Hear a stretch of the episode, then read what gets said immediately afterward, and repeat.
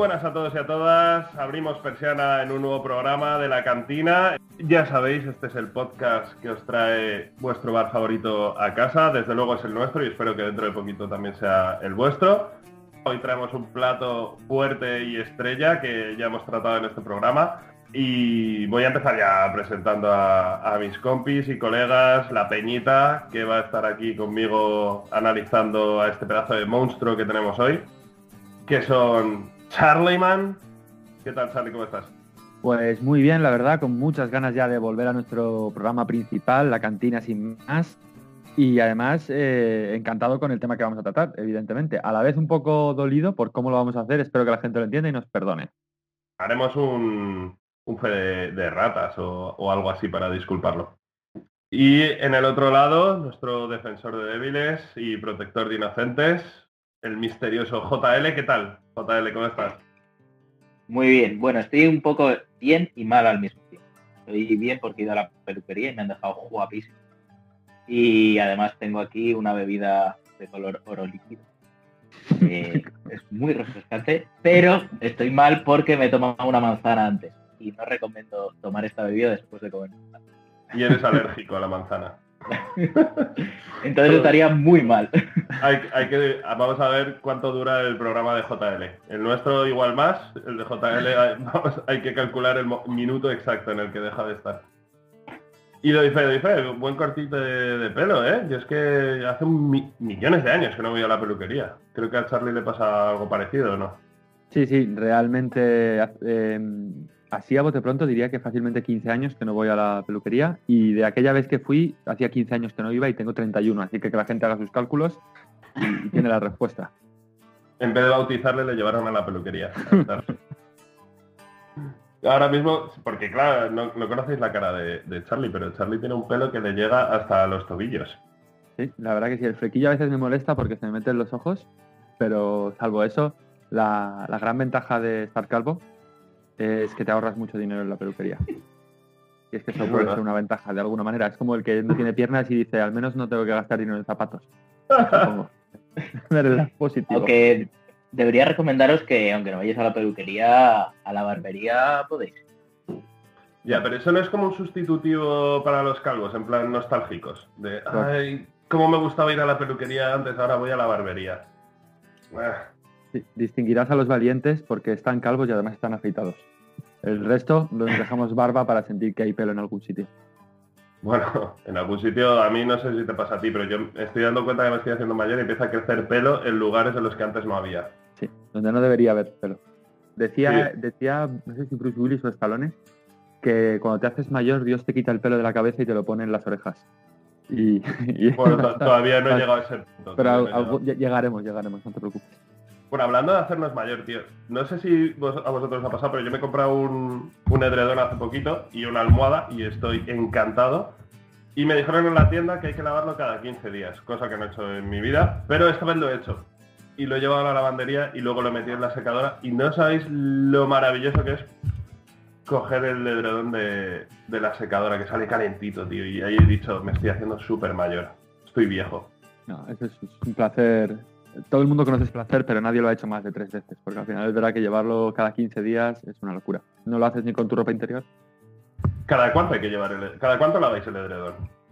Yo cuando mi mujer da la orden, sinceramente. Es como un momento mm. que siempre temo, pero ella, ella sabe, ella lleva la cuenta. No sé, yo creo que la última vez que la de el edredón, Charlie fue a la peluquería. coincidimos, coincidimos por la calle los dos. ¿Y sois más de edredón o, o de taparos con 100.000 mantas? Porque es algo que no entiendo. El edredón. La, las mantas dan mucho calor y cuando las necesitas da mucho placer, pero es verdad que da una sensación de aplastamiento que tardas un rato en acostumbrarte. En cambio el edredón es liviano y enseguida haces un iglú ahí dentro, es una maravilla. De los mejores inventos del hombre. Yo tenía una amiga que se llamaba Julia, del de, de instituto, que era muy, muy, muy, muy hippie, pero súper hippie, lo más hippie que he visto en mi vida. Y me acuerdo que una vez jugando un juego que tenemos que elegir qué objeto llevaríamos a, al desierto para sobrevivir, ella dijo el edredón. Y me sorprendió un montón, porque dijo, con lo hippie que es esta tía, va y dice el edredón. Y luego lo pensé y dije, tiene más razón que una santa. Ella decía que podía atrapar animales con él si se le ocurraba. Era hippie de los... se han atrapado un animal en su vida. pensaba yo, pero bueno. Pues es que yo hay una cosa que entiendo que es, tienes frío, te echas tres mantas, tienes más frío, te echas cinco. Pero es que con el edredón yo nunca paso frío, entonces si una sola prenda me cumple la función de hasta siete mantas... Correcto. Correcto. ¿Cuál es vuestro top 3 de inventos para la casa? Pues eh, antes les voy a decir que el edredón es como el traje de Dune, que es, es una novela, no sé si lo habéis leído, y hay unos trajes que sirven tanto para cuando hay menos 100 grados como cuando hay más 100 grados. Y el edredón es exactamente eso que ha dicho Dani. Es decir, hace un poquito de frío, perfecto. Hace muchísimo frío, perfecto. Entonces, mm, eh, Eso se responde solo y pues se autorregula. Y, de, y de, momento, de repente este podcast de cine se ha convertido en Maricondo te enseña a ordenar la casa. Top 3 de, inventos del ser humano o de inventos de casa, has dicho, Balú. Inventos de casa. Os digo, eh, microondas, televisión y edredón. Deja el listón alto. Yo microondas no, porque no tengo, no me gusta nada. Eh, televisión, por supuesto. Edredón también lo voy a meter. Y voy a meter eh, sofá. ¿Pero con cheslón o sin cheslón? independiente. Ah, yo lo tengo con cheslón, pero no lo uso jamás. Porque yo, bueno, tampoco se me ve la altura, pero yo mido 1,90 y los cheslones se me quedan muy cortos, entonces para mí no son cómodos, no tienen sentido. Es que se quedan a la altura de la pantorrilla. Sí, para mí son incómodos, a ti te pasa igual, no, no están hechos para nosotros. Bueno, es que yo creo que la mayoría de cosas en general... No, no se entiende. Bueno, es que para Juan un cojín es un cheslón, entonces... para... Iba a decir que no hay sofás, que no tengan cheslón para, para jugarlo. bueno, también es que ahora se hace un poco de trampa, porque los, sofás son extensibles. Se convierten en cheslón. Pero todo está hecho para, gente más bajita, tío, Charlie. Sí, sí, ¿eh? Totalmente. Bueno, pues que vamos a empezar ya, que hemos venido a hacer hoy aquí. Hoy traemos la segunda parte de un programón que lo petó en su momento, que fue La Perratina. Y con eso lo dejo. Si no lo habéis escuchado, lo dejamos por aquí. Y, y, lo tenéis, ya sabéis, en las principales plataformas, en Anchor FM, en Spotify, en Overcast y en Apple Podcast. Y aparte os recomiendo ya fervorosamente que nos sigáis también en Instagram, que por cierto lo estamos petando, chavales. Hemos subido 100 seguidores en las últimas dos semanas. FM La Cantina en Instagram. Gracias al trabajo de Dani, para que lo sepáis, todas esas imágenes que veis que os encantan, las está haciendo él. Así que si le dejáis un comentario dando las gracias y felicitando, lo agradecerá. Sin duda. Y nada, pues hoy traemos el Tarantino volumen 2. Que hemos decidido, como en el anterior programa hicimos el top 3 de nuestras películas favoritas, en este ¿qué vamos a hacer? Pues hemos optado por cada uno de nosotros va a decir la que menos le gusta. Y vamos a hablar de esa película. Esto no quiere decir que vayamos a hablar mal todo el rato de la película, o ni siquiera mal, pero era simplemente por darle la vuelta, un poco subvertir esa idea que hicimos, que además creo que fue el primer programa en el que nos acompañó Baldu, si mal no recuerdo. No sé si estoy acertado. Con lo cual, mira, es un homenaje a esta incorporación que ya es uno de la familia totalmente, ya no hay programa sin él. Así que nada, espero que os guste y si queréis vamos al lío. Vamos al lío. Es que además recuerdo que, en la descripción del programa puse programa especial porque venía un invitado que era JL y luego desde entonces ya se nos ha, se nos ha arrinconó aquí, en, aquí. Se nos arrinconó aquí en el sofá de casa y no hay manera de echarle, ¿eh? O sea, se ha quedado ya para los restos. No, es un sinvergüenza. Un malhechor, que dice mi compañero de trabajo, un malhechor. Bueno, Juanlu, ¿por qué crees que tenemos que hablar de las peores películas de Tarantino? Pues vamos a hablar de las tres películas que menos nos han gustado de Tarantino, que como ya bien ha dicho Charlie, no son tres películas malas o que necesariamente no nos hayan gustado, pero sí las que menos nos han gustado de Tarantino. Y vamos a hablar de ellas porque os espera un tercer programa que ya anunciaremos sobre el resto de películas de Tarantino. Pero antes queríamos hablar de estas porque es una buena manera de mostrar lo gran director que era Tarantino. Hablando de sus tres películas. Bueno, es que creo que esto lo dijimos también de Nolan en su momento cuando hicimos el repaso a toda la filmografía, que cualquier director firmaría la peor película de Nolan y este caso, vamos, para mí se aplica, pero quizá con más justicia, a la filmografía de, de Tarantino. Cualquier director que se precie firmaría cualquiera de las obras de Tarantino. Entonces, Hablar de la peor película de Tarantino es prácticamente hablar de obras maestras, absolutamente. Solo estamos diciendo que esto es algo subjetivo para nosotros y que es quizá la que menos nos ha gustado, o en mi caso, ya lo explicaré cuando toque la mía, porque, porque he elegido esta. Charlie, ¿algo que añadir? Nada más, así que... Comenzamos.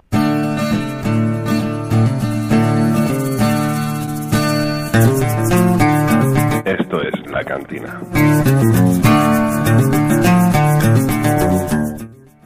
Bueno, y como siempre vamos a tirar del dado de la suerte, ese dado que tenéis que confiar que de verdad estamos tirando, para ver por cuál empezamos. Eh, Valu, elígeme dos números.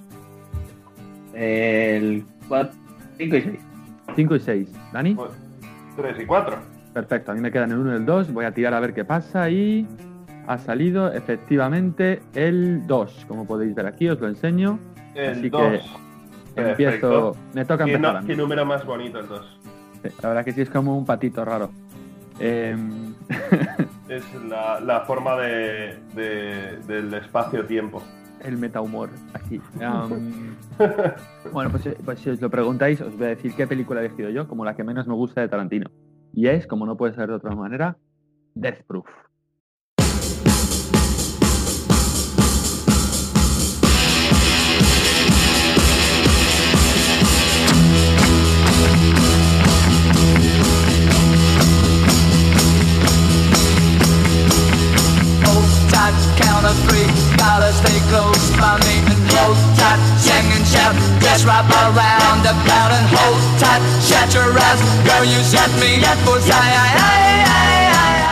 Perfecto. Bueno, pues antes de nada eh, os voy a decir un poco Death Proof, eh, unos datos así muy generales. Es una película de 2007 que bueno, tiene la característica de que se planteó como una sesión doble junto a una película de Robert Rodríguez que se llama Planet Terror para enseñar los cines a la vez, una después de otra, eh, imitando las sesiones Greenhouse que existían antes en Estados Unidos.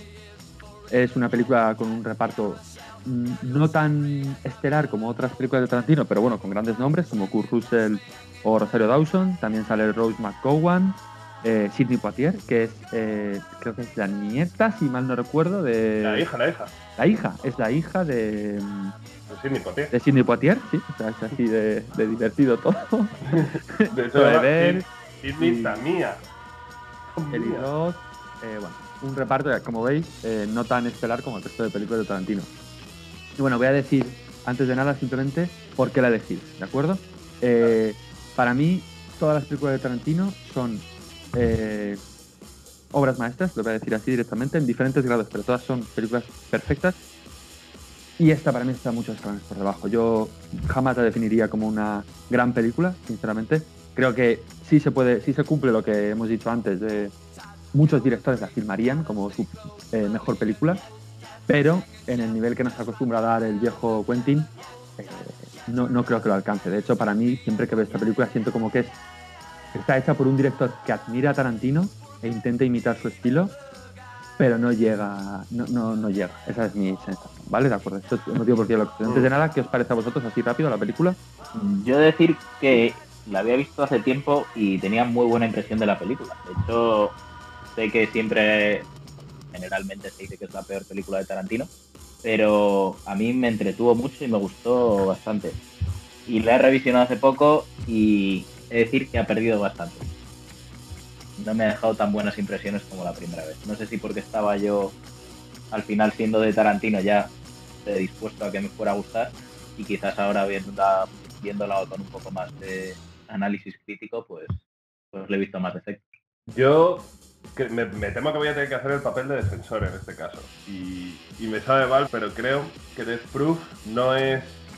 Es verdad que normalmente con Tarantino, con directores tan peculiares que tienen un estilo súper marcado, eh, nos cuesta que se salgan de eso, que no reconocerles en, sus obras, cosas que creo que sí que, eh, si buscas un poco, sí que hay detalles del cine de Tarantino normalmente, pero esto para mí es Tarantino haciendo lo que a él más le gusta, es es coger un estilo de cine que admira desde que es pequeño, que, sobre el que ha estudiado, sobre el que ha visto miles de películas, intentando hacerlo. Y para mí, creo que como dije en el anterior programa de Tarantino, eh, es el sueño hecho realidad de todos los cinéfilos, el hecho de haber visto miles de películas y al final tener la capacidad y la suerte de poder trabajar en ello y hacer tus propias películas.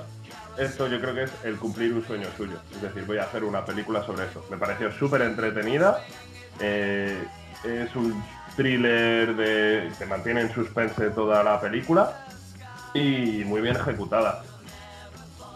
Contras, pues ya los iremos viendo a lo largo de, del programa, pero para mí, por ejemplo, pues es que, claro, al final es un es, copiar un estilo, es coger un estilo que normalmente eran películas de bajo presupuesto, hacerlo con buen presupuesto y luego bajar la calidad con los medios, cosa que es totalmente diferente, por lo tanto la obra que sale digerida después es diferente. Pero, pero sí me, me gusta, me gusta, está bien. Pues ya está. Pues ya tenemos aquí las tres opiniones rápidas y ahora ya pasamos al análisis. Antes voy a decir algunas curiosidades de la película, así para, para que nos esté oyendo y así las puede comentar luego eh, con sus amigos y quedar como un cultureta. Eh, el papel del malo en esta película, que está interpretado por Carl Russell, eh, originalmente iba a ser para Mickey Rourke, pero al final este no aceptó, no, no se llegó a un acuerdo y a última hora se cambió y se le dio la opción a Carl Russell de hacerlo.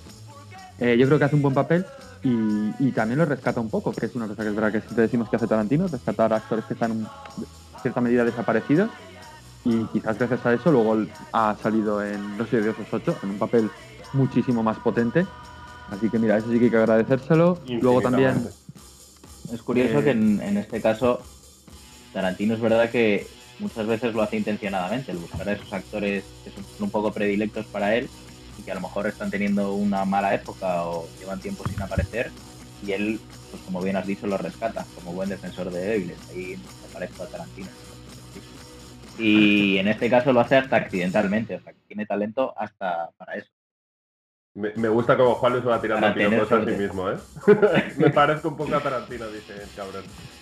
Eh, lógicamente, sí, rescata eso y géneros, claro, porque este es un género rescatado, son los las greenhouse, como ha mencionado Charlie, eh, pero las greenhouse en realidad eran, eran sesiones de cine continuas, pero eran lugares en los que se, ponían películas de exploitation, que trataban sobre todo temas que no se trataban habitualmente en el cine, de drogas, de sexo, prostitución, violencia extrema y eran lugares en los que se juntaban toda clase de indeseables, desde gente que no tenía dónde ir, a gente que iba allí a pasar la noche y a dormir, a drogarse, y, era cine continuo por el que pagabas muy poquito dinero y por tanto por las películas de producción salían así.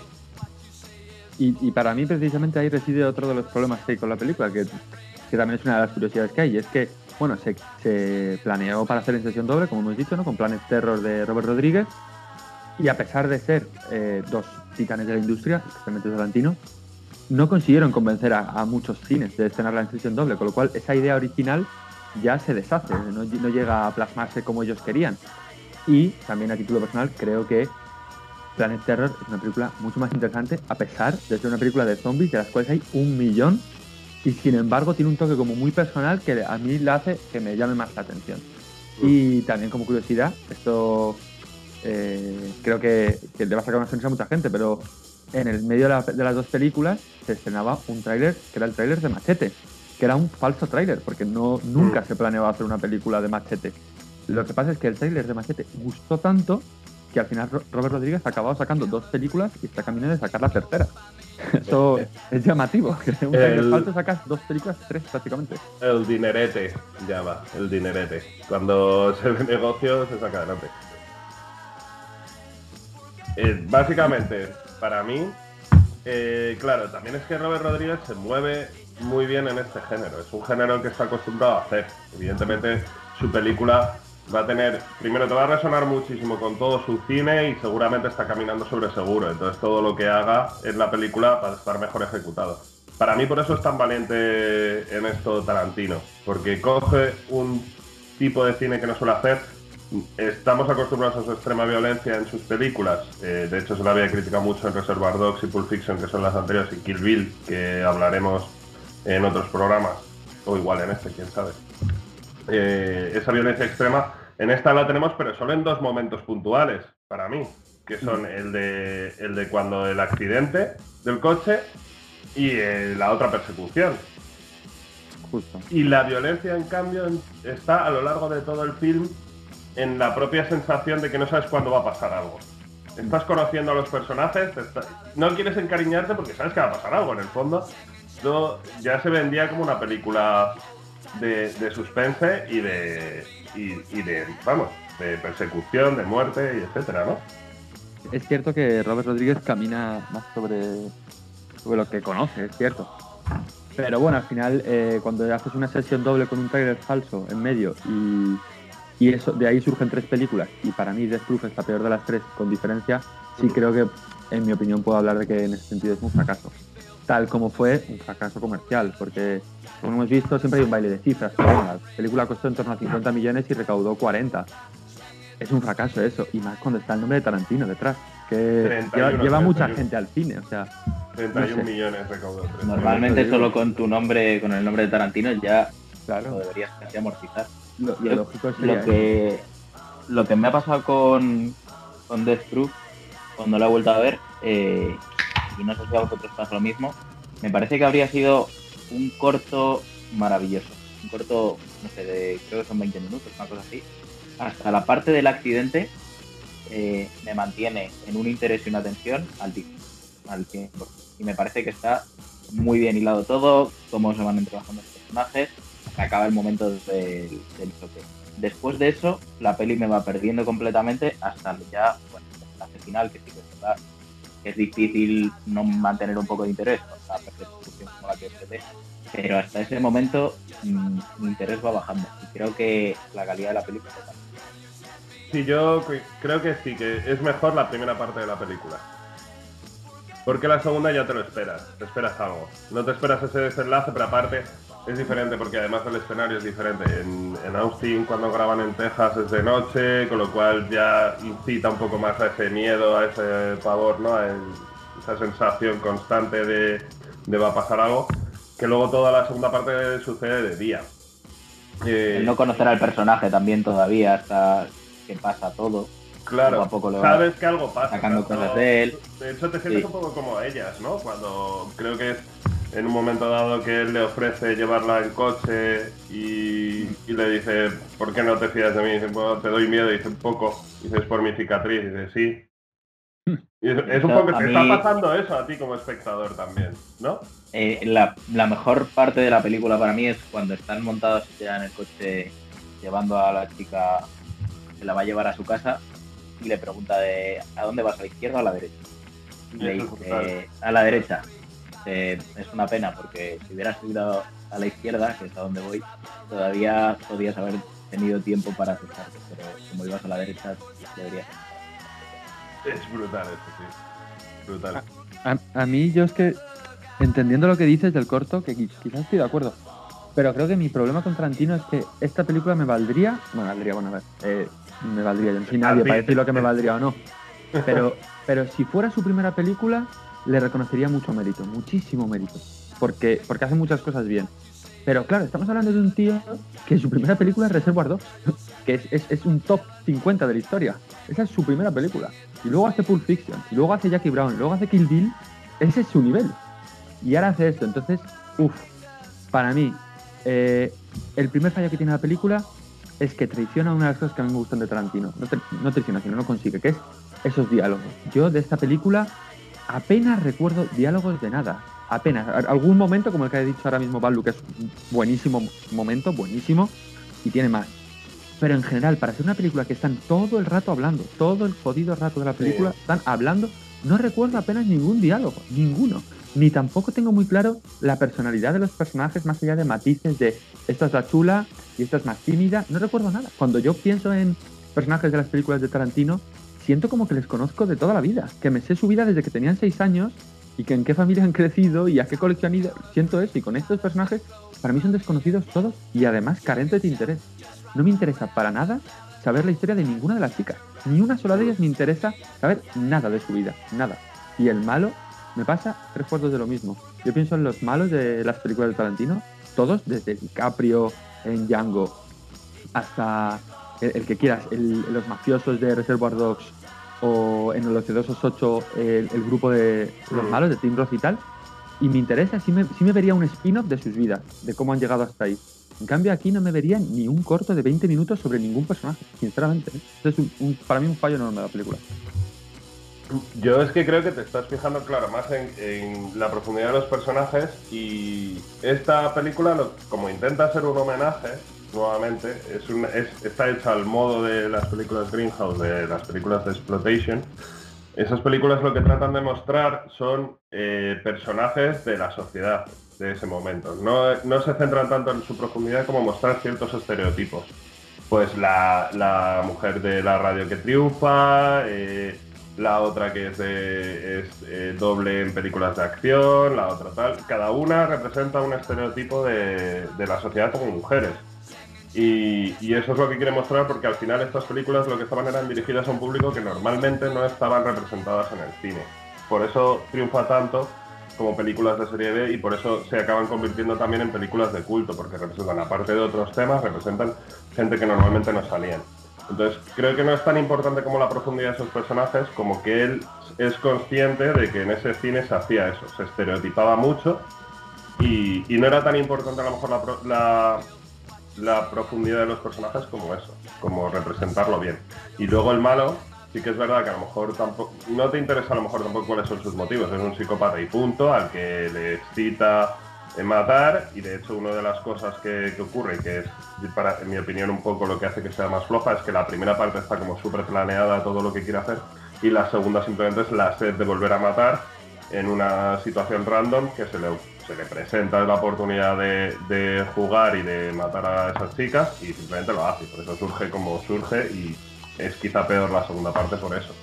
Pero la presentación del mal a mí me parece brutal. Cuando eh, aparece primero en ese coche, que la mira desde lejos, la parte en la que las está mirando y se echa las gotas, luego cómo entra en el bar, cómo interactúa con ellas de primeras y cómo va ganando su confianza hasta que ocurre todo. No sé, a mí me, sí, me, me ha entretenido mucho y nunca diría que es una mala película. Quizás, eh, yo creo un poco lo habéis visto, pero sobre todo tú, Dani, eh, la mejor explicación de que sea la peli, digamos, generalmente peor valorada de Tarantino, es que yo creo que él hace lo que quiere hacer. Y es que hace un homenaje al mismo y a, lo que a él le gusta. y efectivamente, como tú has dicho, los personajes son así. Sí que es verdad que ahí es donde yo le veo el fallo. No estoy nada de acuerdo eh, en la primera parte de lo que ha dicho Charlie, porque a pesar, yo sí que tengo un interés en ver qué va a pasar con las chicas y ver quién es realmente, la parte del accidente, como te he explicado. Pero es verdad que la segunda parte se centra muchísimo en diálogos y al final mm, no te aportan nada. Entonces, mm. ahí pierde un poco, digamos, esa mm, idea que tengo yo de que hacía lo que a él le gustaba, cuando realmente incide mucho en diálogos que no son buenos. Yo creo que Tarantino siempre hace lo que él quiere hacer. Siempre, si te haces películas, tú ves Django y Django la hace Tarantino así, te pone al tipo negro de esclavo vestido de azul, con música de rap en un caballo y, porque ya, lo, ya Lo que pasa es que creo que aquí no, no es tan interesante lo que está haciendo. Y, y, sí que me pasa con esta película que no veo motivos para volver a verla. Em, mm. más, allá de, más allá de todo, o sea, no digo que sea una película aburrida ni mucho menos, porque no lo es. Pero no veo motivos porque no tiene grandes diálogos y una vez que ya sabes que sobreviven las, las, segundas, las primeras no. Y cuando es el choque, es decir, que no hay una tensión previa, sino que ya sabes exactamente el momento en el que va a ser y todo eso, no le veo un aliciente para decir voy a, revisitar esta película. Sí, hasta lo que hayan pasado 10 años y no te ocurres de nada, pero si más o menos la tienes fresca, no hay motivos para sentarte a volver a verla. Y eso en el cine de Tarantino, que lo decíamos en el primer programa, es raro porque eh, es una película que te puedes ver y cinco meses más tarde tienes una lista de mil motivos para volver a verla otra vez y le vas a sacar mil detalles porque los tiene ahí. Y esta yo, mm, cada vez que la veo, le saco menos cosas. Es que, que hay menos. estoy, de acuerdo con eso, que quizá, y creo que eso tiene que ver con que esta quizá es la menos película como creador de Tarantino. Tarantino nos tiene acostumbrados a coger una mezcolanza de géneros que le llaman la atención y eh, convertirlos en su especie de mezcladora en, algo totalmente diferente a lo que ese género normalmente representa. Eh, pues lo hemos visto hasta la saciedad, lo comentamos con Malditos Bastardos como mezcla eh, cine de bélico con cine de, western, en Django con western, con rap, como ha dicho Charlie, con otro tipo de cosas. Es así como, como normalmente nos tiene acostumbrados. Y este quizás es el más puramente el estilo es puramente el estilo Greenhouse, no ha mezclado con nada más, con ningún tipo de estilo más, es simplemente esto porque quiere hacerlo y punto. Sí que estoy de acuerdo contigo en que es evidente que hace lo que quiere siempre.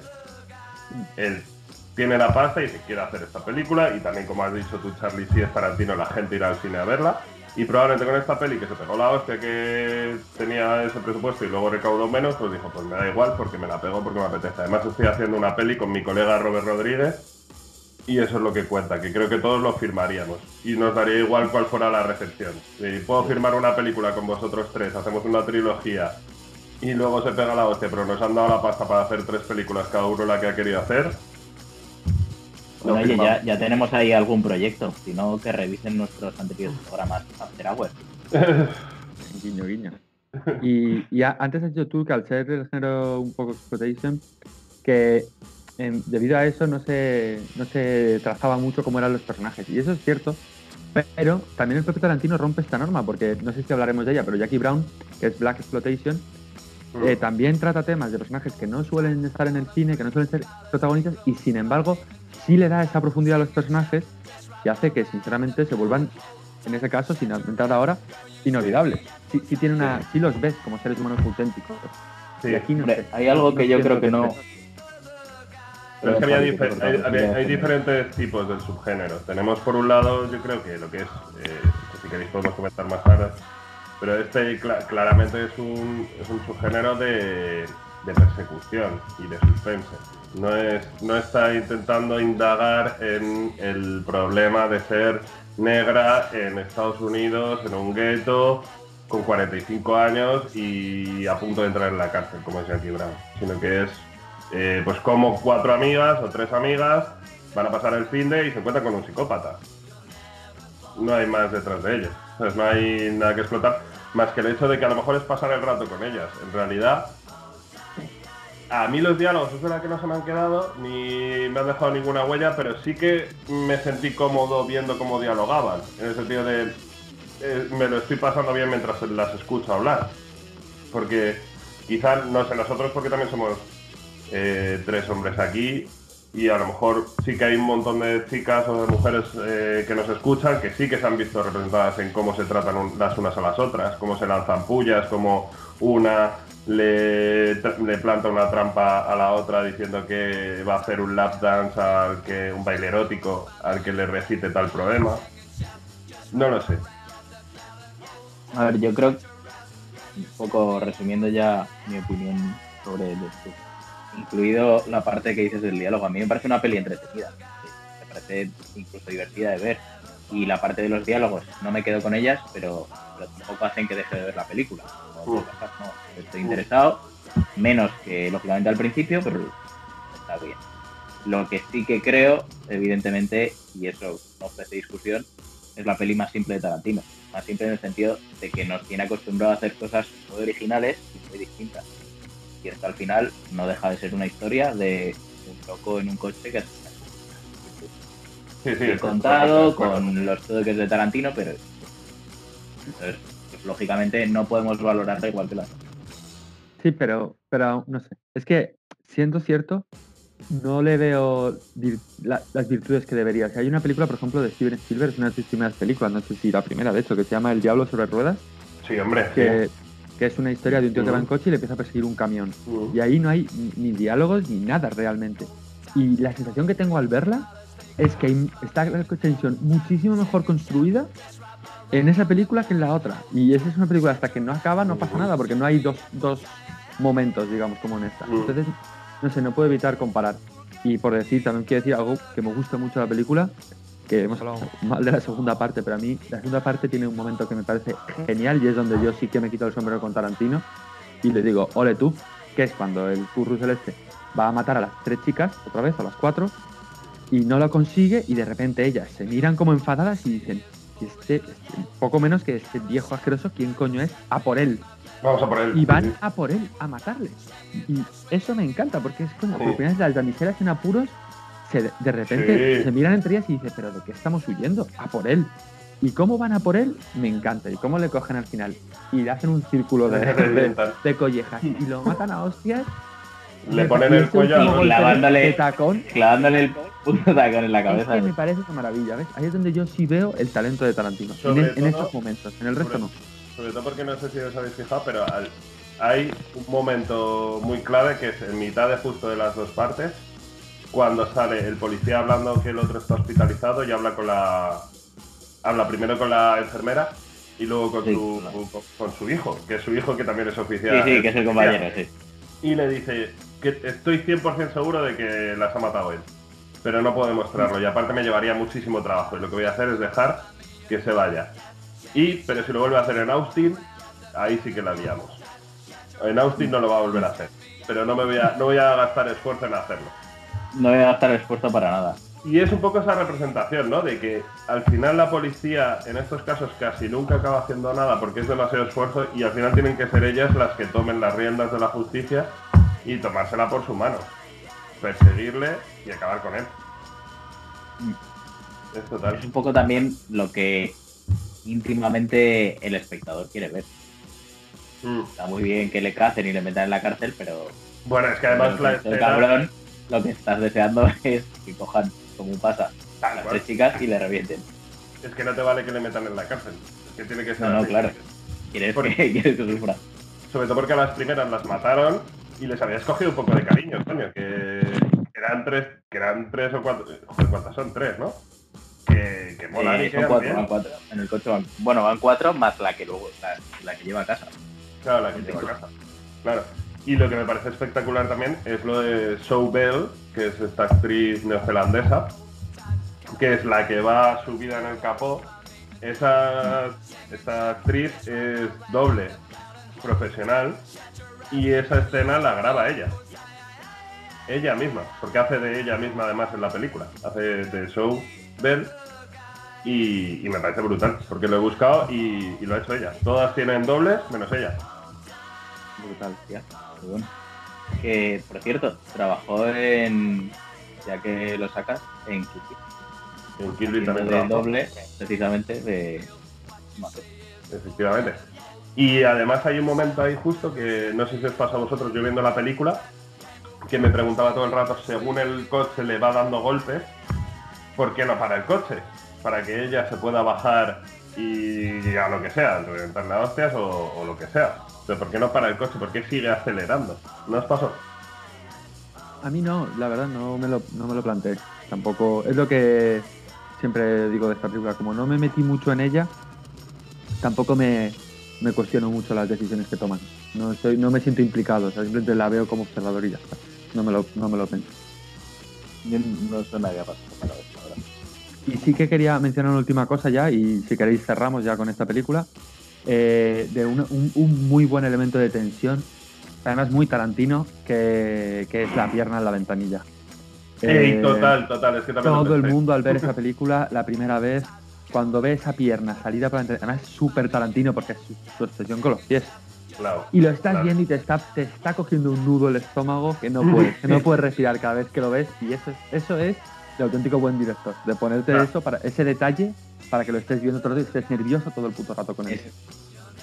Ese, detalle y luego ponerte repetido cómo el accidente le causa estragos a cada una de ellas. Bueno, sabes, que esa pierna... ¿Cómo acaba cada una?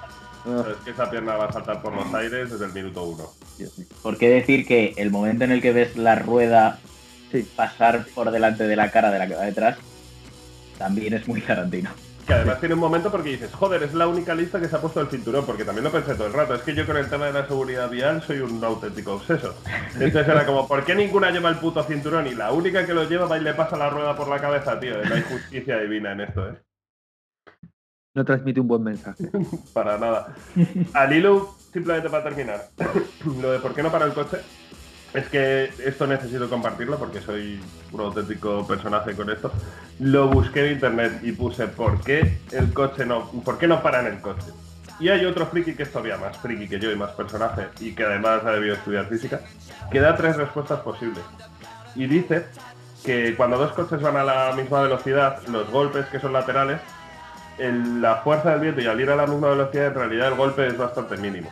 Si tú deceleras, y, y el coche que, te va persiguiendo va a más velocidad, eh, la fuerza del golpe se cuadriplica con el doble de la velocidad.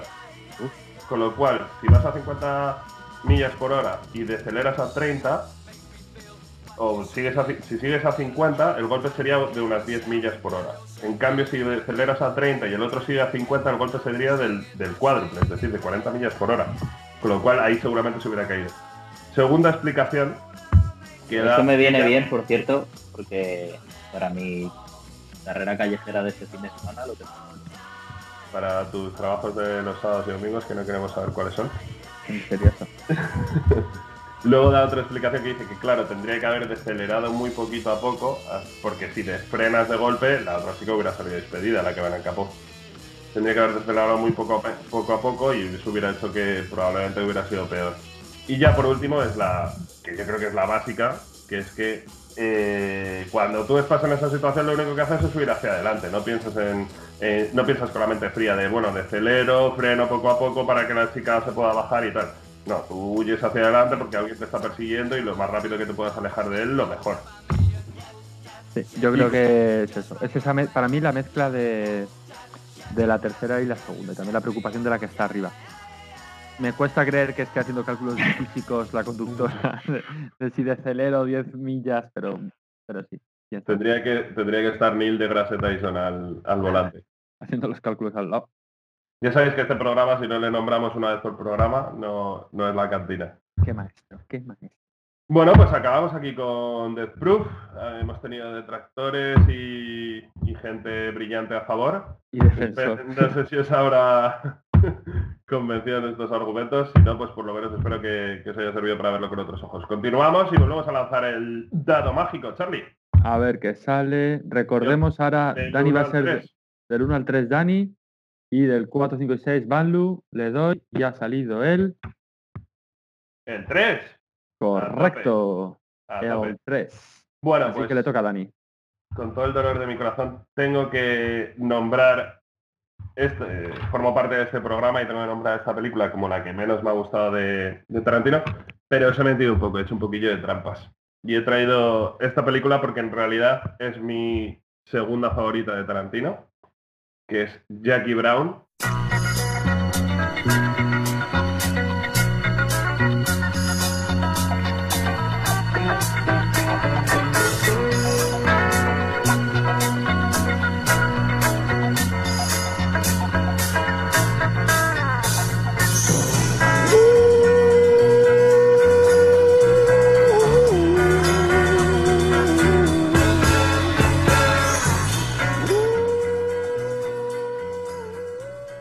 La he traído porque normalmente es la película, después de quizá ahora de Death Proof, eh, está ahí eh, peleándose ese puesto, como la película menos comprendida de Tarantino, la que más, más detractores tiene o la que menos gente considera eh, buena película.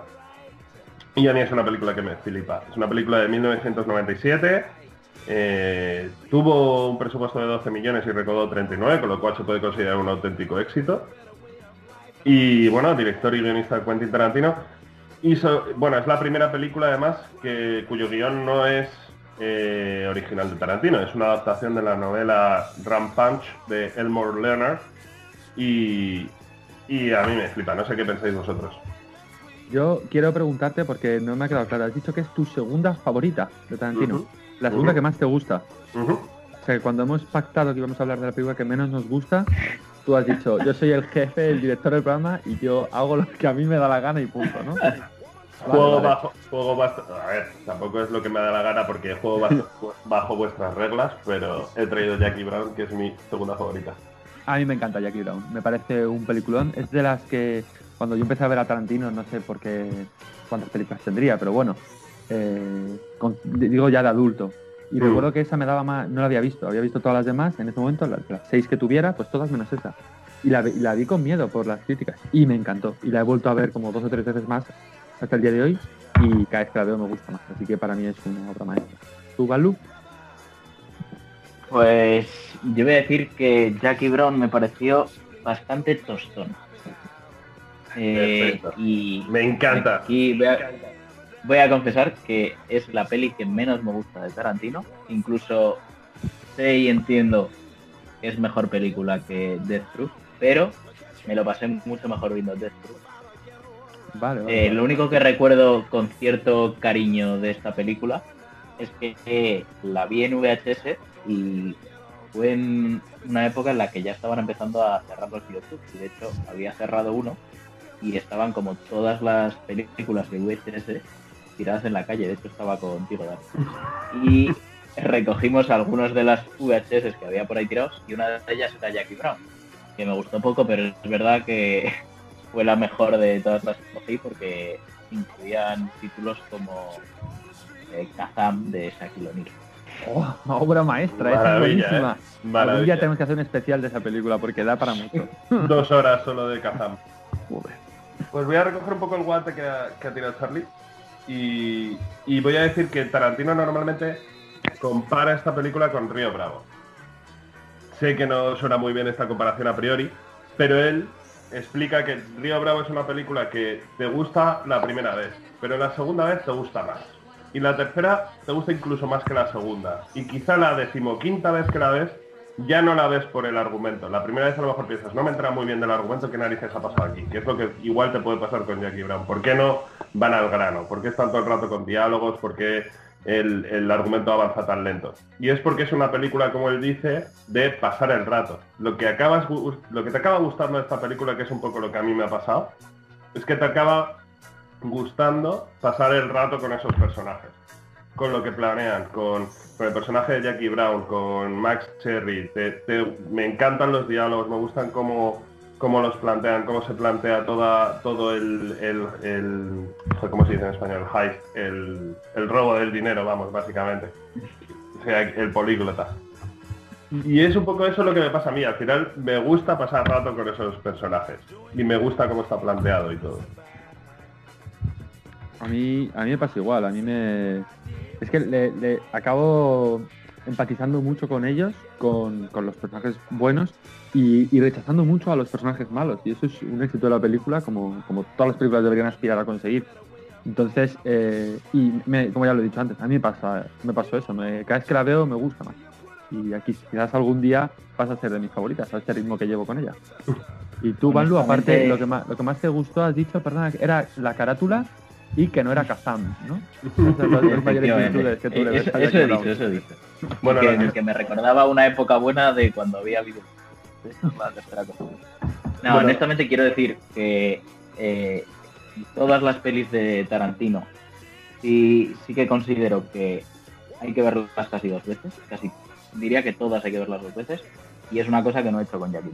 Entonces ahí hago propósito enmienda y me, me responsabilizo de verla otra vez para ver si así me pasa o me guste más o como con Death Proof que bueno, pues fin de mi argumentación, he convencido a Juanlu. Pero, no, no, no. Hasta aquí mi sección. Porque has llegado a un punto en el que has dicho que había que verla hasta una decimoquinta vez. Entonces, si hay que ver decimo, por decimoquinta vez la película, igual no es tan bueno. No, he dicho que la segunda te gustará más que la primera. Eh, otro argumento a favor es que es la película favorita de Samuel L. Jackson, de las de Tarantino. Curioso, bueno, pues si queréis repasamos un poquito del reparto, porque ni siquiera lo he, mencionado. Bueno, tenemos a Pam Grier en el papel de Jackie Brown, Robert Foster en el papel de Max Cherry, Samuel L. Jackson como el malo Order Roddy, Michael Keaton como el policía, Robert De Niro Louis y Bridget Fonda como Melanie, así los personajes principales, no voy a pasar por los secundarios, pero esos son los que sostienen más o menos la acción de la película. Eh, en secciones anteriores de Juanlu hemos mencionado personas a rescatar y creo que desde luego aquí uno para rescatar es Robert Foster. Claramente. Robert Foster que, hasta entonces es, un, es un actor que falleció el año pasado, en octubre y de 2019, y que su carrera está plagada de películas. Ha hecho más de 150 películas a lo largo de más de 50 años de carrera. Pero en los 90 su carrera estaba totalmente acabada. Es que de hecho no tenía ni abogado, ni eh, manager, ni agente. Y le llueve este papel del, cielo. No sé cómo le veis a vosotros en, vosotros en la película. A mí me encanta, a mí me brevemente, Solo brevemente voy a recoger el guante que he dejado en la primera película de Death Y decir que en este caso, eh, si no recuerdo mal, sí que es Tarantino el que intencionadamente busca a Robert Foster y sí que le resucita o le rescata de alguna manera en el cine eh, a la intención del mundo. Bueno, es que ganó nominación al Oscar a mejor actor. Y de hecho, de hecho le rescata, ¿verdad? Porque algo haría bien, porque después le llamaron para hacer otros grandes títulos como Holland Drive. Bueno, es que es muy curioso la historia de, cómo le propone este papel. No sé si la conocéis. Eh, no, yo no, la verdad. Pues por, WhatsApp, La, voy a resumir muy, muy brevemente. Le contacta por fax y dice que sí. No. la historia es que eh, Robert Foster iba mucho a desayunar a un, a un restaurante de estos típicos eh, americanos que están ahí al pie de la carretera. Y en una de esas que estaba allí desayunando con un colega apareció eh, Tarantino. Le gritó, le dijo, ¡eh, tal, Tarantino, vente, que, que vamos a hablar un momento! Y se pusieron a bromear con él y ya le preguntó, ¿qué está, ¿en qué estás trabajando últimamente? Le dijo, pues estoy trabajando en la adaptación de esta novela, deberías leerla. Seis meses después, Tarantino se presentó allí, porque él iba a desayunar allí todos los días, eh, Robert Foster, y, y, le tiró el guion directamente de, de, la película, de la adaptación de la novela. Y le dijo, vas a hacer esto y punto. Y Robert Foster le dijo, no deberías contar conmigo porque ya se había enfrentado a situaciones así, de, que le hubiera quedarse cerca de un papel principal, de un papel importante y que eh, al final la productora por, el declive de su carrera no quisiera contar con él. Y ahí Tarantino, un poco hablando de lo que pasa Death Proof, le dijo, yo contrato a quien me da la gana. Y él dice, ahí el mundo se paró y, y me consta que a Pam Grier le pasó exactamente lo mismo porque lo habían hablado y eran, eran amigos, habían coincidido en alguna otra película. Y le dijo, y a él relanzó mi carrera. Me dio, este tío, después de tantos años trabajando en esta industria, me dio otra oportunidad en el negocio. Y me dio ese regalo que no soy capaz de exagerar. Y, la verdad es que sí, relanzó su carrera. Y es, brutal que, fuera así, porque él había pensado ese papel exactamente para Robert Foster. Pues mira, es que te venga Tarantino a salvar. que no hay nada mejor si eres un actor con un mal momento que aparezca Tarantino y diga, he escrito un personaje para ti porque ya sabes que está ya hecho el trabajo, tú solo tienes que poner la cara. Eh, y bueno, y respondiendo a tu pregunta de antes, a mí me encanta cómo lo hace, sinceramente, Robert Foster. Me encanta el personaje, me encanta cómo hace Pam Grier su, personaje, Jackie Brown, y me encanta la relación de ambos, me parece preciosa, contada mediante sutilezas, una maravilla. Yo enamorado de ambos, así lo digo. Es que en el fondo, yo creo que esta película, no sé si os pasó lo mismo, en realidad va de dos cuarentones que que, no, que se les está acabando el tiempo para reinventarse. Que de fondo hay todo esto de, un traficante de armas, del dinero, de la violencia y demás. En el fondo son esas conversaciones entre los cuarentones que se les acaba el tiempo, que es que, se ven en, una encrucijada en su vida en la que tienen que tomar una decisión y probablemente marque ya el resto de sus vidas. No les va a quedar tiempo para luego reinventarse. Y es un poco lo que, lo que yo he ido intuyendo ¿eh? de la película. Estoy bastante de acuerdo con eso que dices. De hecho, el recuerdo que tengo de la película es precisamente eso, que el hilo principal de la película, que debería ser todo de los tal, mm, no lo voy siguiendo con tanto interés. Como que me queda en un segundo plano y al final la peli no tiene Claro, es que... Sí, perdón, sorry. No, yo iba a decir que sí, que estoy totalmente de acuerdo con tu análisis. Para mí, de hecho, es la historia, su historia es la historia de, de dos personas que están un poco desubicadas, no están en el, en el sitio que quieren estar en este momento de su vida y justo tienen ya una edad en la que no hay mucho tiempo de, no hay margen de maniobra y tienen que tomar una decisión que es hacer algo muy arriesgado en todos los sentidos, tanto en el sentido legal como en el sentido de que te pueden pegar un tiro. Y ambos tienen que tomar esa decisión y ambos se vuelven socios para tomar esa decisión juntos. Y lo maravilloso de todo es que la toman juntos, pero sin embargo al final Robert Foster se queda en su sitio y no se va con, con Pam Grier, no se va con el personaje de Jackie Brown, no se va. Ella se le da el beso ese y se va en el coche, en ese final que me parece maravilloso, y él se queda, porque no es capaz de dar ese último paso y al final se conforma con la vida que tiene. Y, me parece una, de una complejidad eh, de, Maravilloso no es, el, ¿eh? típico, claro. Que lo normal sería que se hubiera ido con él, con ella. Y no, él se queda, ha, dado todos los pasos, ha corrido y todo lo ha hecho y al final lo ha hecho por ella porque él se queda en el sitio. Es que pocos finales, pocos finales tan agridulces, ¿eh? Se me ocurría, de hecho, cuando la he revisto ahora para el programa, el final del apartamento. Ese final agridulce de está con la chica, pero no sabe si, si, va a acabar con ella. Simplemente es el momento de simplemente reparte las cartas. Es un poco eso. Y... Son, son, los que más te llegan, pues la vida es así. Totalmente. Y, sobre todo porque es un final atípico para Tarantino. Tarantino nos tiene acostumbrados a un gran plan para, para hacer algo, bien para quemar el cine y matar al Führer, bien para liberar a Django, bien para el robo de los diamantes o Pulp Fiction, y siempre pasa algo mal. Eso es de lo que va la película. Es, hay un gran plan que está todo bien trazado, bien meticulosamente pensado, pero al final algo se tuerce y eso es de lo que va la película, de por qué se tuerce. Y aquí en cambio, todo el plan sale según lo tiene planeado Jackie Brown. Todo, paso por paso. Es, una película típica también de Tarantino en ese sentido. Menos lo que acabamos de decir, que el final de su plan global es irse con él. Porque a ella le gusta él, es evidente. Ella la peli juega un poco al principio con lo está usando o no lo está usando. Pero lo que queda claro al final es que no lo está usando, sino que le, aprecia y le quiere que se vaya con ella. De hecho, se lo dice. Esa es la parte que, justo, esa es la parte que fracasa del plan. Que es la que parecía obvia. Cuando todo ha salido bien, los dos estamos vivos y la poli ya no nos persigue y todo es perfecto y no sé qué, el no voy contigo. Es, no sé, es increíble. No sé, no tengo tan claro que, eh, a ella le guste él, ¿eh? Yo creo que sí. Que le acaba gustando, por lo menos. A lo mejor al principio sí que ve un cierto interés, pero sí acaba teniendo el aprecio y sí que es eso. Está claro que quiere que se vaya con ella. Y eso es porque le gusta. Sí, porque le gusta en el sentido de que le aprecia como, como ser humano, que, no sabemos si quiere decir acostarse con él o no, o tener una relación o no, pero que sí que siente aprecio personal por él. Es decir, no le deja en la estacada de aquí te quedas. Es que yo la, lectura que sacaba era precisamente eso, que él al final se queda porque sabe que al final no va a poder tener una relación romántica con ella. Como diciendo, me voy y a lo mejor formo parte de su vida, pero no soy nada más. Entonces decido quedarme aquí y seguir siendo el mismo Max Sherry, eh, amargado y deprimido de siempre. Yo creo que... Mm. Perdona, no, no, termina, perdona, que perdona. No, y, veo cómo se marcha, cómo se marcha la oportunidad, y ya está, de lo que pudo haber sido. Y es esa mirada final, de hecho, colgando el teléfono diciendo, mm, ¿le puedo llamar en media hora? Porque va a llorar como una magdalena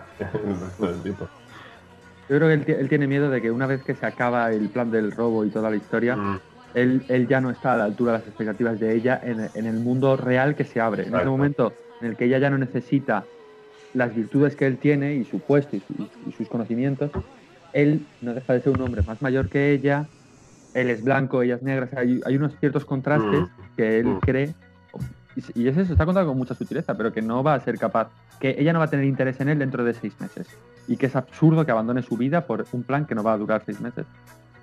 Y ahí se queda. Igual eh, es culpa mía y probablemente lo sea hablando de Tarantino, pero creo que si no coges demasiado interés en la relación entre esos dos personajes, que es imprescindible la película, la película no te aporta demasiado. Tienes que de verdad centrarte mucho. Si al final no te llama la atención, pues es lo que me pasa mucho. Estaba haciendo pues, mm. una película. Claro, es un poco lo que decía, que, igual la primera vez que ves un, o por lo menos a mí me pasa, la primera vez que ves una película estás pensando en la trama, en qué pasa en la película, en por qué se hace esto, por qué lo otro, qué va a ocurrir a continuación, si esto saldrá bien o mal, o, o lo que sea, ¿no? Y las siguientes veces que lo ves te empiezas a fijar en otras sutilezas, en cómo se comportan los personajes, si son coherentes o no, si tienen profundidad, cuál es su historia y por qué hacen determinadas cosas. Entonces quizá eso sea lo importante. Y porque para, para mí es un poco así esta película. Yo, honestamente, perdón, No, no, eh, empieza tú, es que yo voy con retraso, mi voz, no sé qué pasa, lo noto todo el rato que hablo y, sale como dos segundos más tarde. Dale, dale, Valu. No, que honestamente, eh, sintiéndolo mucho, creo que los dos protagonistas no tienen mucho carisma, o tienen muchísimo menos carisma del que nos tienen acostumbrados los protagonistas. No puedo estar menos de acuerdo, o sea, pero menos de acuerdo. es que estoy enamorado de Pam Grier en esta película, o sea, pero 100% enamorado, me robó el corazón.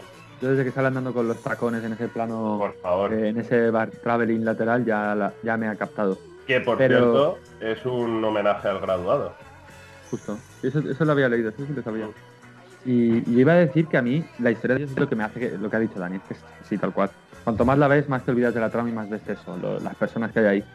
Pero aún así a mí la trama sí me gusta, sí me gusta mucho el robo, sí me gusta cómo se plantea todo el tema de los probadores, de la ropa, de la estafa, de jugar con la otra chica a la que Samuel L. Jackson estaba usando, todo, toda esa parte me encanta y me y la primera vez que la vi me dejó con el culo roto porque no esperaba nada de nada. Entonces, en ese sentido me gusta. Y luego quiero hablar de una escena que me encanta y que para mí es la mejor escena de la película y la que define la, lo que es el Tarantino, que es cuando ya se ha hecho el intercambio y está Robert De Niro con Brigitte Fonda, creo que es, eh, por el parking buscando el coche. Sí, buenísimo. Y Brigitte Fonda, que lleva toda la puta película siendo inaguantable desde el segundo uno, que no la soportas, que es que la odias y no para de no vas a encontrar el coche porque eres un pringado, eres un desastre, no sé por qué te han contratado, menudo inútil, y el otro, déjame de hablarme, y de repente se da la vuelta y hace pam, pam, y le pega dos tiros en mitad del parking y se tira y dice, ¿qué?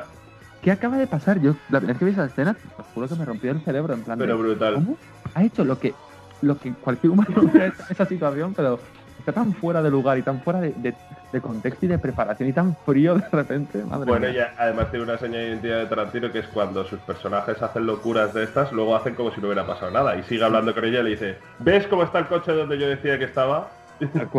y se lo grita un cadáver. Maravilloso. ¿Tú, Valdo, hay algo que te guste de la película de verdad? Eh, no, esas partes son buenísimas, pero me quedo, de la película casi me quedo más con clips y con momentos que con lo que es la película en sí. Igual que con otras de Tarantino, saco la escena entera, saco además la conversación y la película me parece increíble. En este lo que más me gusta quizás son momentos cortos, son como clips muy breves, pero no la película. Y yo lo siento, pero ya me escapo completamente.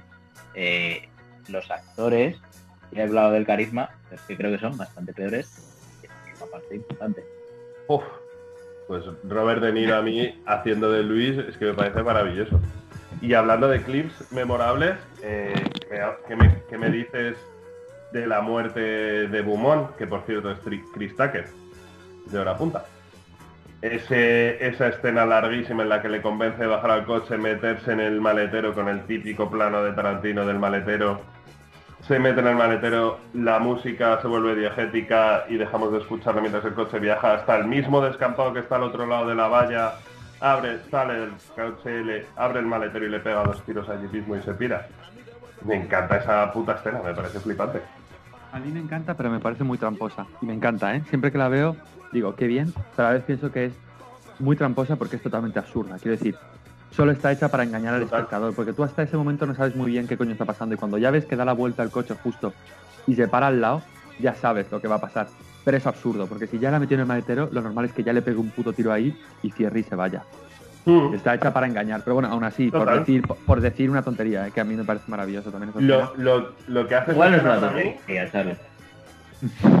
lo que hace lo que hace esa escena para mí es construir el personaje de Samuel L. Jackson porque eh, al principio se nos presenta como un eh, traficante de armas que parece muy inteligente por cómo maneja esta situación con, el tío al que acaba de sacar de la cárcel y que es el que se ha ido de la lengua. Y dices, qué inteligente que, le está pidiendo un favor, parece que le va a ayudar, que no sé qué, qué tal.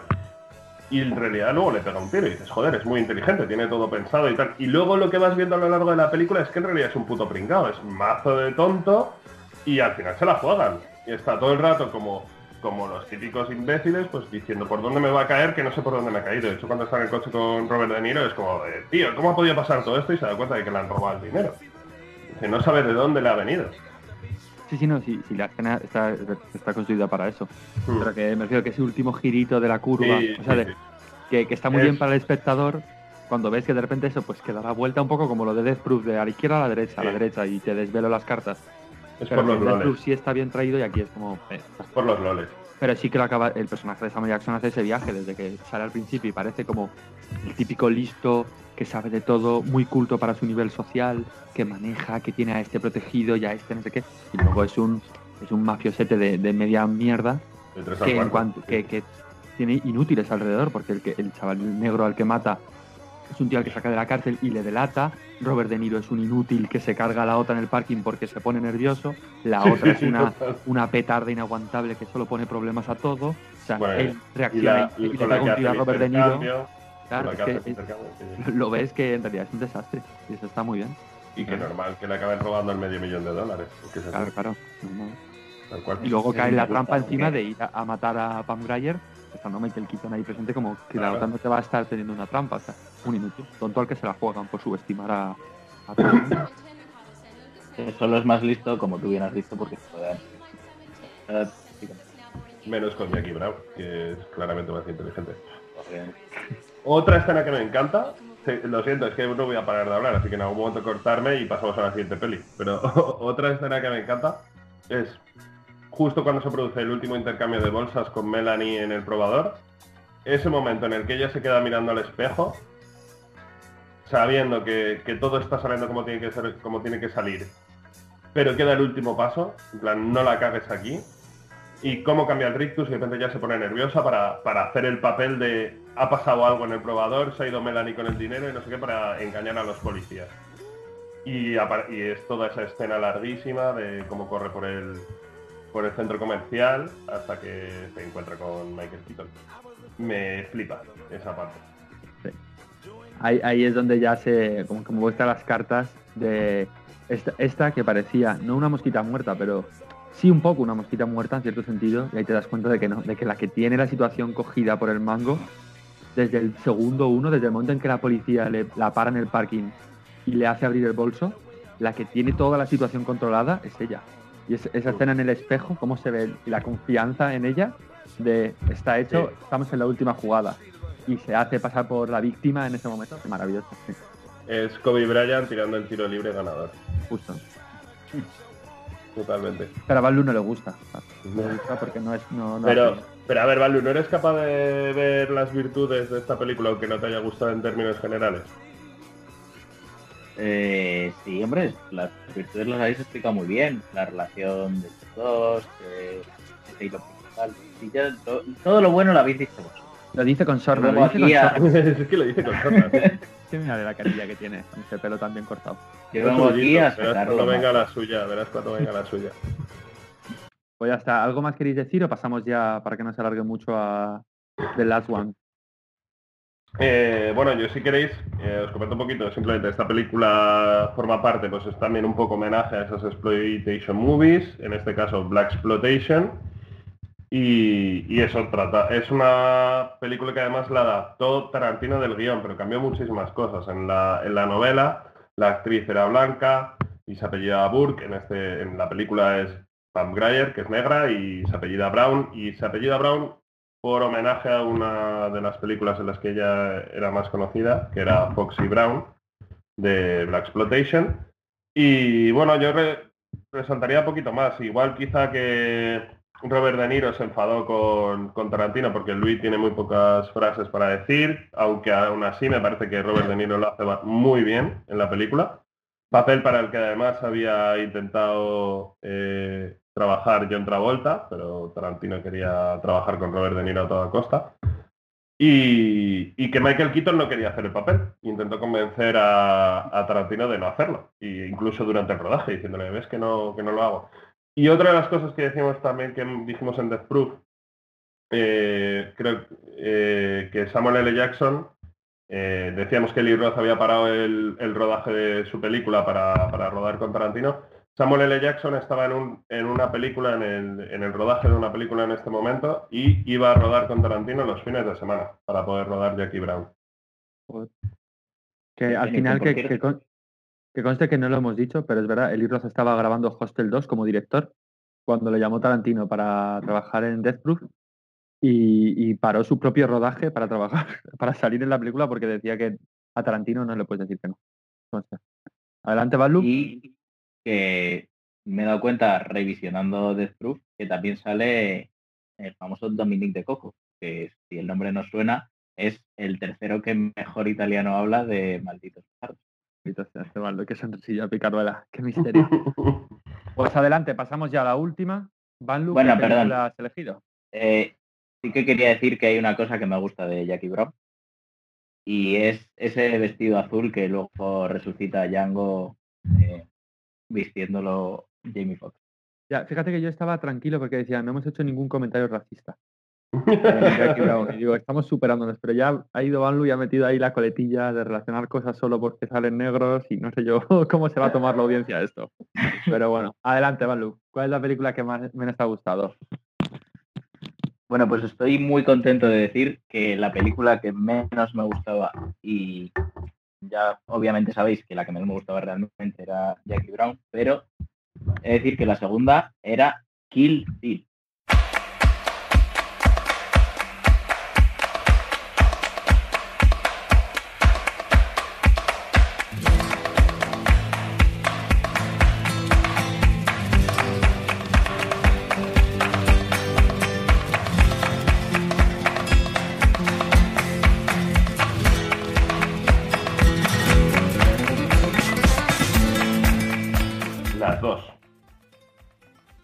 Doble.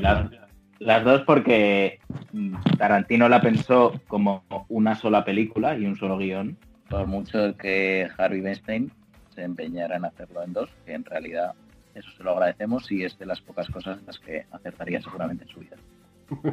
Y entonces, les voy a comentar, como curiosidades de la película, eh, la idea de hacer esta película surgió durante el rodaje de Pulp Fiction, entre Tarantino y, Uma Thurman, claro, que es la protagonista.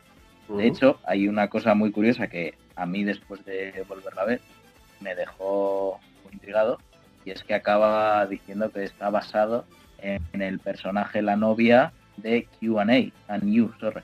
¿Eh? Q&A. Es Q, Question and answers, efectivamente.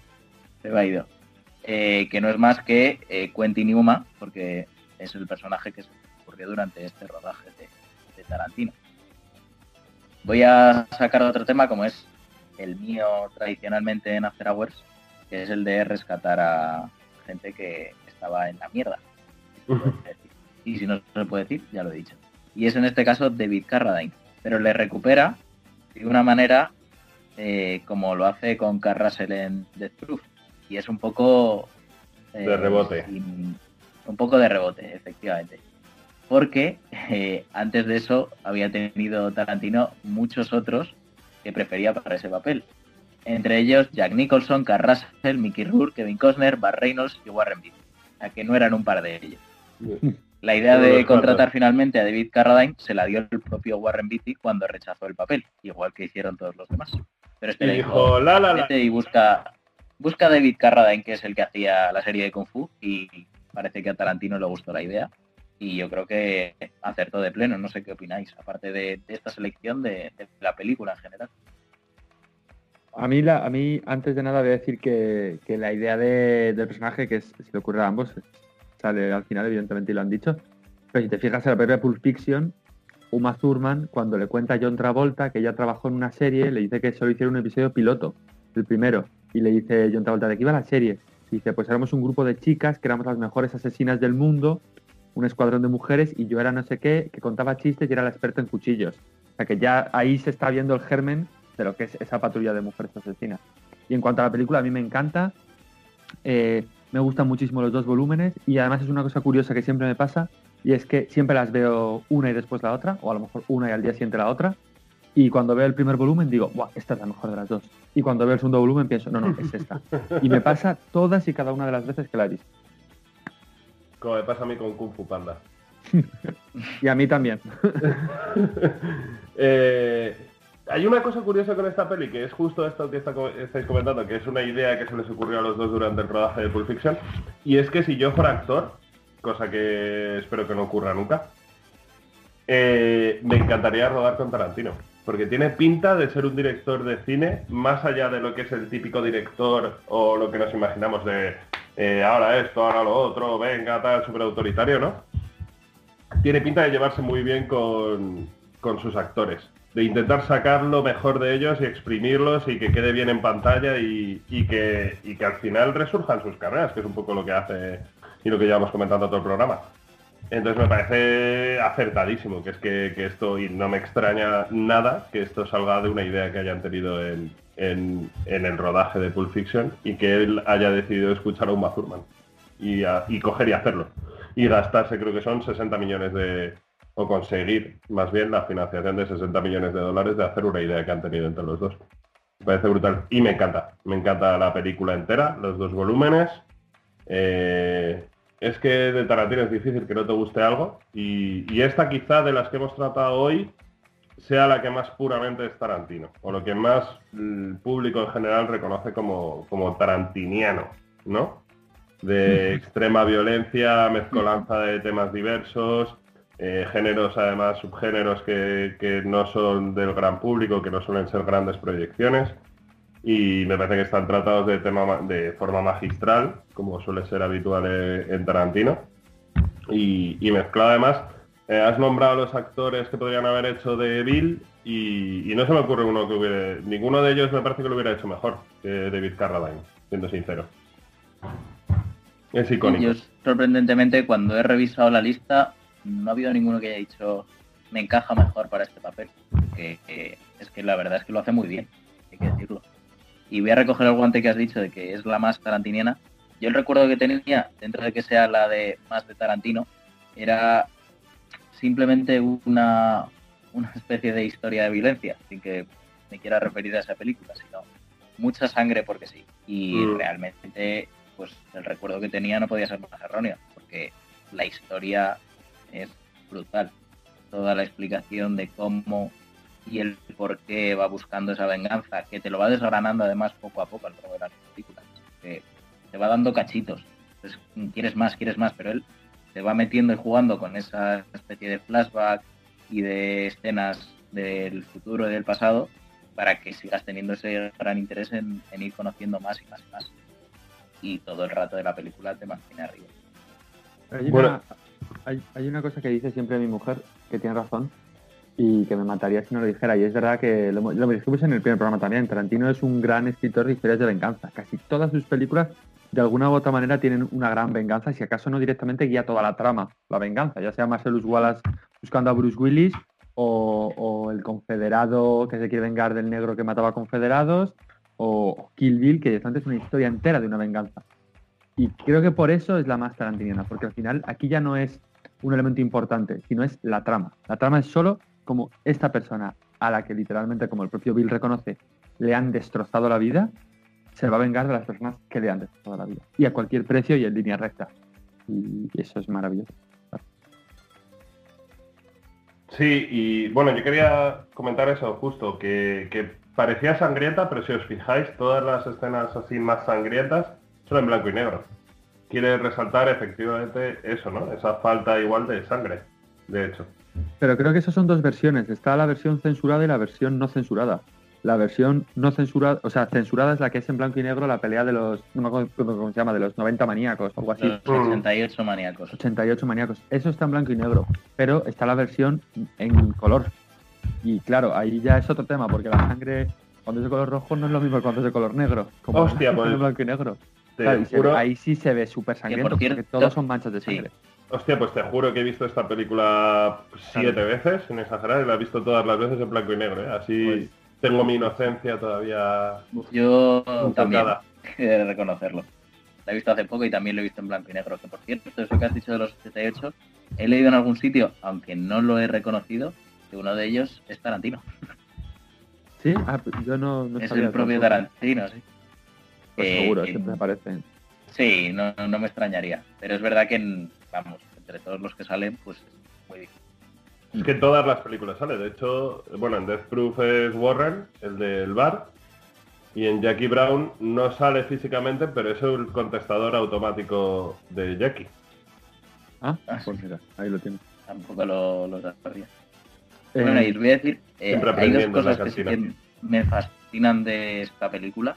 Espera, pero tendrás que decir también en algún momento que no te gusta, ¿no? Porque la has elegido como la que menos te gusta. Si no estamos estafando a nuestros espectadores. Quiere decir, somos tres personas y vamos a elegir la que menos nos gusta y Dani ya ha traicionado eso. Entonces, si tú lo traicionas también, ya la mayoría lo ha traicionado, con lo cual estamos estafando a la gente. Iba de esto, es que tú en realidad te quedaste con la más fácil de todas. ya, la verdad que sí. ¿Y qué no te gusta, bueno, ¿Qué no te gusta? Y la mía es que la eligió Dani antes, afortunadamente. Pero no, no, yo lo he querido explicar un poco, porque yo elegí esta película de verdad porque era la que menos gustaba de Tarantino. Me parece que la profundidad del guion y de la historia era mucho peor que las otras. Y al final lo que tenía en la cabeza quizás es esa escena simplemente de sangre, sangre, sangre, sin más, porque sí, porque le apetece a Tarantino, y no tanto todo el motivo y cómo explica esta historia de venganza. y al reverla de nuevo, al revisionarla, pues ya he dicho lo primero, que me he dado cuenta que estaba equivocado. Y que me alegra haberla cogido porque así he disfrutado mucho más de lo que podía haber disfrutado. Pues yo voy a decir algo que no me gusta. Y es que creo que es una historia de venganza excesivamente larga. No sé si habéis leído El Conde de Montecristo. No. Son dos tomos bastante gordos de los que te caben debajo del sillón si se te han roto las patas. Y es larguísimo. Y, esta, y esto que está concebido como una sola película, sería una película de unas cuatro horas. Me parece larguísimo para una historia de venganza. Eh, es que a la, segunda hora me, me he aburrido. Y, y creo que eso es es, parte de, que igual no, tenía tanta historia, ¿eh? que, ha metido muchísimo, que, está, o sea, que en el fondo es Tarantino y está bien y me gusta y me gusta verlo todo, pero es demasiado pues, larga. Yo no puedo estar más en desacuerdo porque de hecho al ver que la lista solo son cinco es una tremenda desilusión porque me encantaría ver cómo mata a 10. Es que la, cuestión es que eh, uno, de, o sea, mi mentor en esta vida, eh, Jordi, siempre dice que Tarantino hay que verlo a cachitos. Es como, es como la Nouvelle Cuisine, hay que coger trocitos e ir probando poco a poco y que, y que a cachitos lo vas digiriendo mejor. Y, quizá, claro, esta, esta película tan larga eh, te cuesta dividirla en pequeñas partes. No sé. Yo es que lo de cachitos lo dejo solo para Nochevieja. Con Tarantino quiero verla entera. yo no sé qué habría pasado si, si Harvey Weinstein no la corta en dos, esta película. Porque seguramente sería otra película, porque claramente al partirla en dos, eh, Tarantino, que sabe un rato de cine, hace dos películas. Aunque sea la misma, son dos. Que cada película tiene su presentación, su desarrollo, su final cerrado totalmente, y lo otro podría ser otra segunda parte. Entonces, quizás todo junto sí que habría quedado raro como una venganza tan larga, porque había tenido un, un nudo, una parte de desarrollo interno de la historia de todas las peleas que había durado mm, tres horas y eso habría sido infumable. Lo habría enfocado seguramente de otra manera. No, o a lo mejor mm. lo habría recortado, no sabemos. Pero a mí por separado, siendo dos, sí me parece que está bien, sí me parece que no le sobra metraje. Y, sí que es cierto que lo he dicho antes, la mayoría de las veces que la he visto, las he visto seguidas, una y después otra. En el momento, o sea, conforme acaba la primera, poner la segunda. A mí no se me hace pesado en ningún, en ningún caso. de hecho, me pasó eso, totalmente. Y, y, no quería hacerlo porque se me iba la hora para poder dormir algo y aún así la tuve que terminar de ver, es que no pude evitarlo. que me dieron las tantas de la mañana, pero tenía, tenía que ver las dos. Voy a aprovechar para meter una, fe de ratas ya directamente y, la voy a decir en voz en off. Eh, un mes más tarde de la grabación de este podcast, Valubía se dio cuenta al volver a ver Jackie Brown de que era una obra maestra y que también estaba equivocado. puedes, puedes continuar, Dani. Vale, eh, yo quiero resaltar que quizá esta es la película eh, mejor, o hasta el momento, porque es de 2003-2004, em, mejor producida de Tarantino. En el sentido de la fotografía, es la, que más seria parece, ¿no? De, producción, de edición. Parece una producción de Hollywood al uso. el color está bien puesto, y es porque empieza a trabajar con su, el que será a partir de entonces su director fetiche de fotografía, que es Robert Richardson, menos en Death Proof, que no lo hemos mencionado antes, pero el propio director de fotografía de Death Proof, no sé si lo sabíais, es Quentin Tarantino. No, es él mismo. Yo sabía lo de el otro, porque el director de fotografía lo fue también a partir de ahí para el resto de películas. Sí, para Malditos Bastardos, Django, Los Odiosos 8 y, y demás. De hecho, es una de las cosas que destacan, como bien has dicho, de la peli. Claro, es de las mejor acabadas, ¿no? para mí, de, lo que tiene es, la película.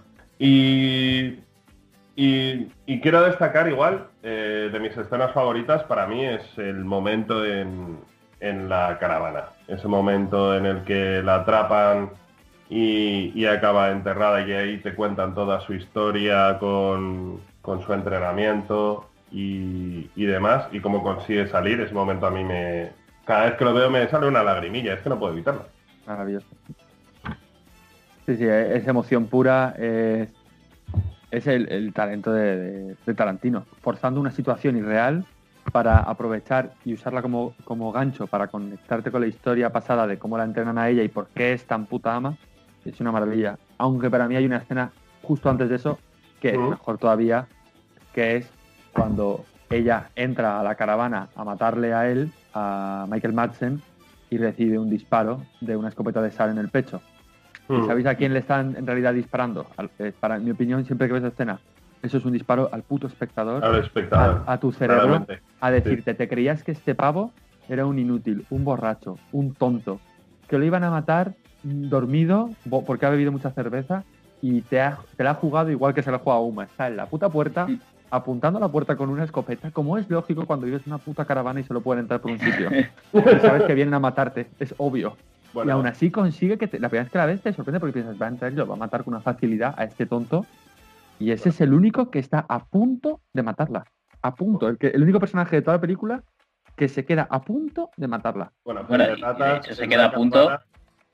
Y no la mata porque, porque es un hijo puta y un torturador de mierda y la enterra viva, porque por las mismas le pega un tiro en el suelo. lo que quiere es la pasta. Porque es imbécil, básicamente. Pero fe de ratas, una caravana se puede traer casi por cualquier lado. esa caravana instalada es que levantas un poco la pared y entras. Y yo para mí voy a decir que para mí esta película tiene la frase más épica de Tarantino, la más, más épica, que ha, dado lugar incluso a que en el juego de Witcher 3 haya una misión secundaria en torno a esto, que es el personaje de Hattori Hanzo, que hace las katanas. Cuando hace la katana, suelta un discurso en japonés al final que dice, yo me juré a mí mismo que nunca volvería a hacer esto y ahora me muestro avergonzado al ver la mejor obra que he hecho nunca. Y saca la katana y dice, y cuando se la va a dar dice, si te cruzas con Dios, Dios será cortado. Y esa frase me parece la mejor puta frase que ha escrito Tarantino. Con esta katana, si te cruzas con Dios, Dios será cortado. Qué brutal. Y luego pelea contra 88 maníacos y lo demuestra.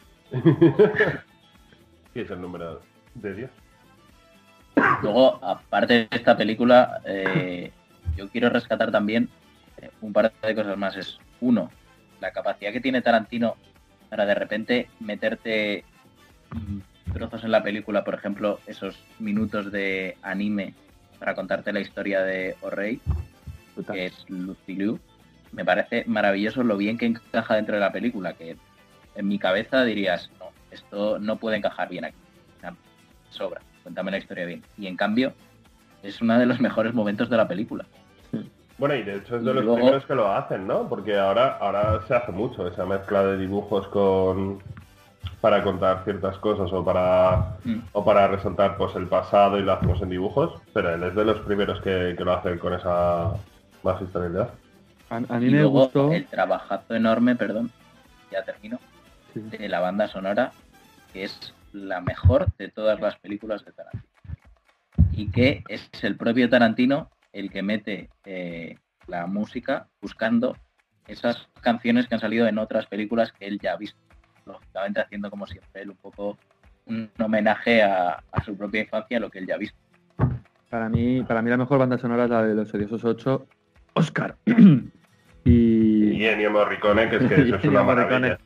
Pero esta está excelente.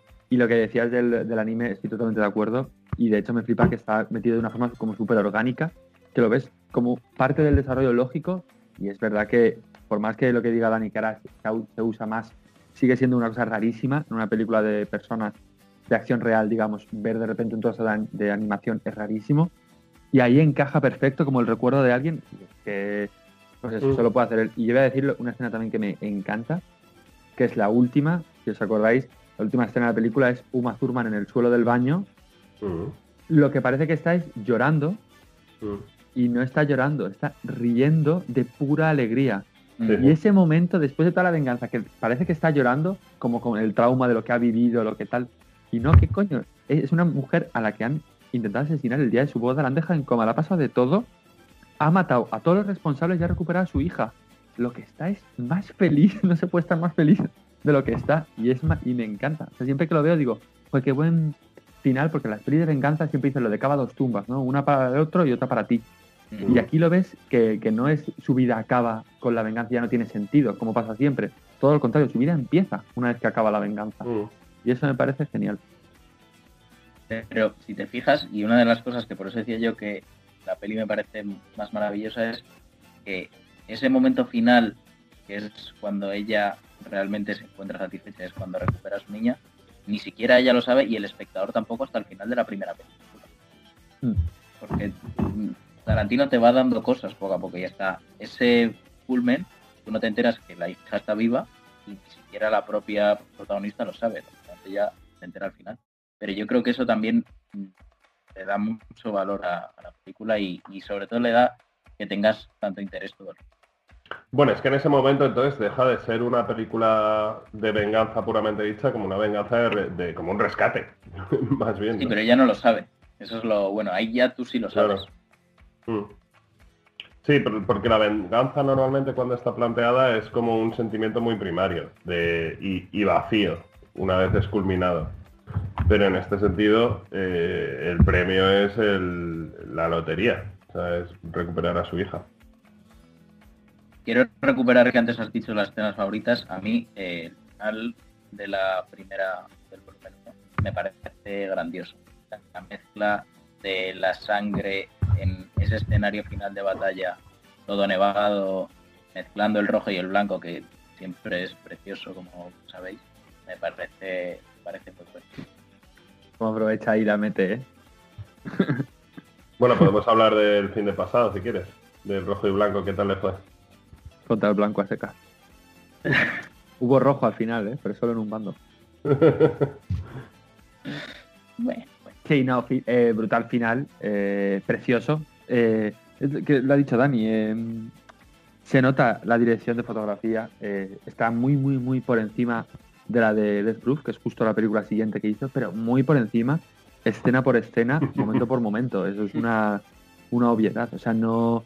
Hay un momento de los 88 maníacos a contraluz con un fondo iluminado como de pared de papel, digamos, que deja pasar solo las sombras que es una, preciosidad de ver, que parece origami. Eso, un nivel muy, muy alto de imagen que no, que no, no, sé si Tarantino llega a estas cotas en ningún momento más de su filmografía, sinceramente, a la calidad de visual que tiene Kill Bill en algunos momentos, sinceramente. Yo, para mí sí, para mí en Odiosos 8 llega a esas cotas. Pero también es mucho más fácil, ¿eh? es una película más sencilla en un solo en un solo escenario. También más difícil en otro sentido, porque también se te acaban los planos. No puedes estar mostrando los mismos planos de, una habitación solo todo el rato. Em, a mí me... Claro, Charlie ha mencionado que, hay que cavar dos tumbas y, creo que ahí lo deja un poco abierto también, ¿no? Porque se especuló muchísimo tiempo con rodar un tercer volumen que sería la venganza de la hija de una de las que mata que es, eh, de hecho ella se lo dice, si el día de mañana quieres buscar venganza, te estaré esperando o búscame. De hecho, no lo ha descartado del todo y ha declarado recientemente que todavía es una idea que tenía en la cabeza, aunque yo me sorprendo un poco porque creo, si no recuerdo mal, que solo le queda una de las de las de las cerrar con esta. También ha dicho que si lo hace tiene que ser un homenaje, bueno, que si no está seguro de que va a ser una obra maestra, no lo va a Mm. Entonces, le veo difícil encaje, pero bueno, Tarantino es capaz de todo. Y sí que quería recoger el guante ese que has dicho de la venganza de... Nos está quedando mucho de recoger guantes, ¿no? Este Lo estaba pensando yo también, Ha sido como la expresión ¿no? Te voy a recoger el guante. No, no, yo te recojo el guante a ti. Déjame que te recoja el guante que has recogido. Podemos empezar a recoger el zapato. recojo la toalla. Recoge el guante, recoge el guante que te han tirado. No, sí, pero lo que quería decir es que te demuestra eh, y se entiende muy bien así al personaje de Beatriz Kido, que es Uma Thurman, que ella, con el tema de los niños y la infancia, siempre muestra la poca piedad que puede tener, la muestra siempre ahí. Y lo vemos precisamente cuando ella está en una pelea a muerte con una de las que se quiere vengar y de repente aparece la niña y cambia drásticamente de, de actitud y no quiere, lo más importante para ella es no matarla delante y luego también lo hace en un segundo momento, que es cuando está en la pelea con los 88 maníacos y al final le queda uno, un niño del pringao que parece un niño pequeño que le va rompiendo la espada a cachitos hasta que le da cuatro zotes y le, manda a su casa con su madre. Entonces ahí te demuestra esa parte, yo creo que, luego tiene sentido por cómo acaba la película. Sí, Y de hecho con, la chica, la, número 2 de Lucy Liu, que es una chica japonesa que va de colegiala con una bola de pinchos, a, esa también, qué miedo. a, esa también le dice algo, en plan, eres una niña tal, no sé qué, vete. Y la otra baja la escalera como diciéndole, mira, a mí me gusta matar, ¿sabes? a tu a mí esto me mola. Entonces, no sé. Y me, gusta mucho de Kill Bill Volumen 1 que la peli va muy de lo soez a lo elegante.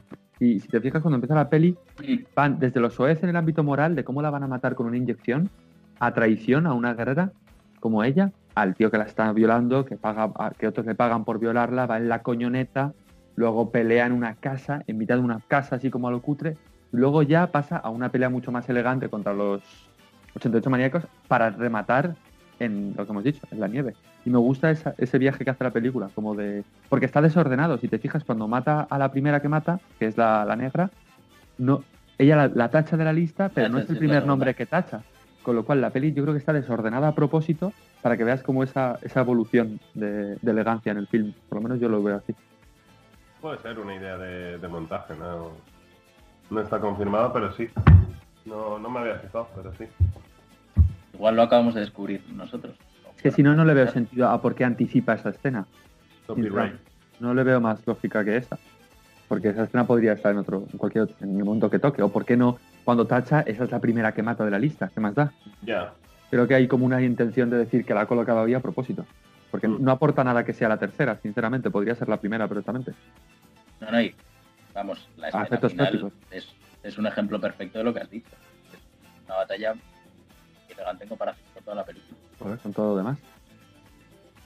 Y luego, esta película, aparte para mí, está llena de momentos también muy jodidos que exploran el, en, los miedos más profundos, yo creo que tenemos. Primero, el estar completamente paralizados. en el momento es en la coñoneta intentando mover los dedos y que no seas capaz. Eh, enterrado vivo, como hemos visto, Que, que te arranquen no solo un ojo, sino el otro. Y ver cómo lo pisan. O sea, ese, ese momento es de los más espeluznantes que he visto en mi vida. El, mm. momento cuando pisan el, ojo. Es que se te, se te revuelven las tripas solo de pensarlo ahora mismo y ni siquiera lo estás viendo. Y, luego, claro, pues eh, es que encaja perfectamente en la peli. A raíz de eso voy a hacer... Te recojo el guante. La primera. sí, está como dudaba así decirlo, ¿no? Pues dilo, dilo. Una crítica que voy a hacer a, esta película. Hay un personaje que me da incluso más asco que el momento de arrancarlos, pues, que es lógicamente el enfermero que la viola y luego cobra porque la violen estando en coma, dan ganas de pozar, menos mal que ya había cenado cuando vi la película. Eh, y ahí es donde veo a raíz de a continuación uno de los errores de la película y es que lógicamente, le revienta con, con la puerta, lo mata a dos, no a uno, sino que hay dos muertos ahí. Y sin poder moverse, ella coge una silla, se va al parking y está nada menos que 14 horas en el coche o en la furgoneta de ese que está muerto sin que pase nada. Y me resulta bastante extraño que en 14 horas nadie reparara en que había dos muertos, que repararan en el coche que tenían ahí abajo. a lo mejor no encontraban el coche del tío, porque tampoco es que sea muy particular ni nada. claro. A lo mejor es que el que, lo buscaba era el de Jackie Brown. La verdad es que no lo había pensado, pero tienes toda razón, ¿eh? Porque es que es cierto, deja un cadáver en el hospital y se va al coche de, ese cadáver y lo saca ya, pero bueno, uno de los que mata eh, va a su coche y se esconde en el coche 14 horas. Eso sí que es verdad que se podía haber realmente es que no se podía salvar. Tampoco creo que aporte nada más allá de la coña, de quitarme la coñoneta. Podría haber recogido cualquier otro puto coche y ya está. sí, está para hacer un puente. En Pussy Wagon, ¿eh? simplemente, ¿no? Porque es una Pussy Wagon y es gracioso el nombre y ya está. Y luego ha vendido llaveros y de todo, pero a mansalva, ¿eh? Y quizá de las cosas, quizá de las cosas de, marketing más, más punteras de Tarantino, de la Wagon y luego... Total. Y, luego eh, yo creo que ya hay poquitas cosas más que tratar. A mí hemos tratado ya bastante esta peli. ¿Tenéis algo más que añadir? Yo, en definitiva, es una película que, me ha gustado, que me gusta siempre. Si la pillo en la tele tengo que verla entera y como dice Charlie, luego ver la, segunda parte también. y, que por lo menos la reveo todos los años. Sí, a mí me, a mí igual, a mí me encanta. Eh, que las tres películas que hemos hecho hoy para mí son las tres que menos me gustan de Tarantino. Y, y aún así Kill Bill, igual que Jackie Brown, me parecen obras maestras, lo cual poco más que añadir por mi parte. Yo simplemente quería añadir una curiosidad y así hago Tarantino a raíz de esta película, que parece que solo he hablado maravillas de ella cuando, bien ha dicho, la que me gustaba.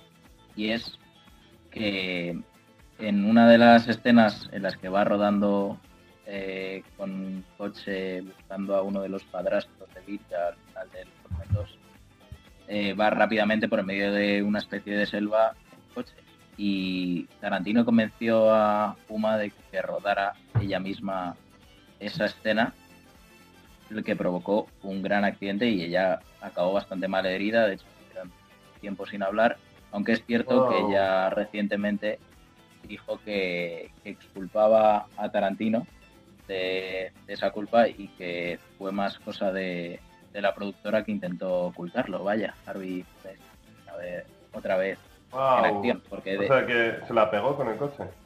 Se la pegó, se la pegó con el coche, se dio un golpe tremendo. De hecho, era un coche que Tarantino le dijo que sí, que estaba preparado, pero en realidad tenía mil fallos.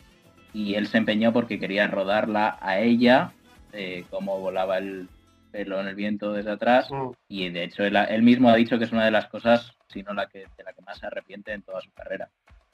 Bueno, De hecho, él reconoció, o sea, Uma reconoció que Tarantino le dio la cinta, que ella luego la subió a Instagram hace poco, pero vamos, bastantes años después de que se rodara la película, donde se ve el accidente y que Tarantino se la dio y le dijo que hiciera lo que quiera con ella, pero que la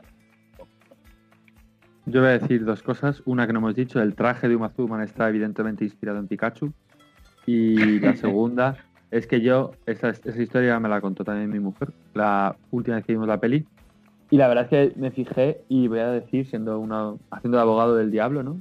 Que en mi opinión no va tan rápido por la selva. Me parece que estamos, más allá de que haya habido un accidente, ¿no? Estamos en ese punto en el que lo, un actor, una actriz sale una película y tiene que montar a caballo y lo hace un doble. Tiene que conducir un coche y lo hace un doble. Se quita la camiseta y es un doble. Se le ve el culo y es un doble. Tiene que cantar y le doblan la voz. Y digo, ¿qué coño hace, no? Entonces le están pagando 18 millones de dólares, ¿por qué? Y en el caso de Uma Thurman, viendo la película, si tú te habrás fijado Van Lu viéndola ahora, tú Dani cuando la vuelvas a ver, no va tan rápido, ni son carreteras de curvas horribles imposibles de conducir. Si se piña es un poco porque es un inútil, igual que se podría haber piñado mm, cualquier actor cuando va en moto en cualquier escena. Entonces, eh, le insistieron en hacerla porque hay un plano corto que tiene que versete la cara y te pagan mucho dinero por conducir el coche. Esa sería mi opinión poco. Bueno, y que además, igual, igual hay un punto intermedio quizá entre que no haya tantos dobles ni siquiera de culo, igual. Y Tom Cruise, que es que se sube a un avión. hay un punto intermedio igual donde alcanzar, ¿no? Y, haya virtud. Es que está Tom Cruise, lo que decíamos, que se sube al avión por fuera para hacer su escena y hay luego actores y actrices que tienen que hacer de pasajero del avión y usan un doble porque les da miedo volar. Entonces, en el, en el, medio estaría lo lógico, ¿no? Entre la cienciología y, el ateísmo más, más abstracto, pues ahí está la verdad. A ver si al final tiene que. Van a hacer bueno eso que decía George Lucas de yo trabajo con actores porque no, no queda otra. El día que pueda hacerlo todo por ordenador se acabó. Y así es como hizo el ataque de los clones. Y sabemos cómo acabó la historia. No, todo era ordenador y no había ni un solo actor. Y que empiece en Hayden Christensen, que piense lo que acabo de decir, no había ni un solo actor. Yo no soy tan, no soy tan detractor de Hayden Christensen, pero bueno. Me cae guay porque ahora se ha ido a vivir a una granja y pasa de todo. Como el de Vikingos, por cierto. Igual se le da mejor que ser actor. Pues sí, seguramente fue ordeñando. O dando leche. Pues nos vamos, señores, señoras. Un placer compartir con vosotros otra vez programa. Platono, porque Todavía no podemos vernos en persona. Pero un placer haber repasado estas tres peliculazas de, Tarantino, que aunque ya hemos dicho que son las que menos nos han gustado, es evidente que nos encantan, como ha quedado claro a lo largo de todo el programa. Y nada, un placer teneros por aquí, Charlie, un placer, tío. Lo mismo digo, me ha encantado volver a, aquí a hacer nuestro programa principal, los tres, volviendo con el programa que nos hizo trabajar juntos por primera vez y esperemos que sean muchas más. Pues un placer también por aquí, Juanlu. Pues encantado de haberlo al programa, creo que ha estado muy chulo. Espero que los oyentes piensen lo mismo. Y simplemente voy a acabar diciendo que voy a rever, voy a volver a ver la de Jackie Brown para ver si estaba tan equivocado como con Kill Bill o si estaba equivocado en el sentido de Death Proof. Pensaba que ibas a hacer eso tan rápido de ¡Que viva el cine! ¡Que viva el cine! bueno, nos vamos, nos vamos. Adiós, adiós. Ya sabéis, esto ha sido la cantina. Un placer y si vais a beber, si no lo vais a hacer con moderación, hacedlo con ganas.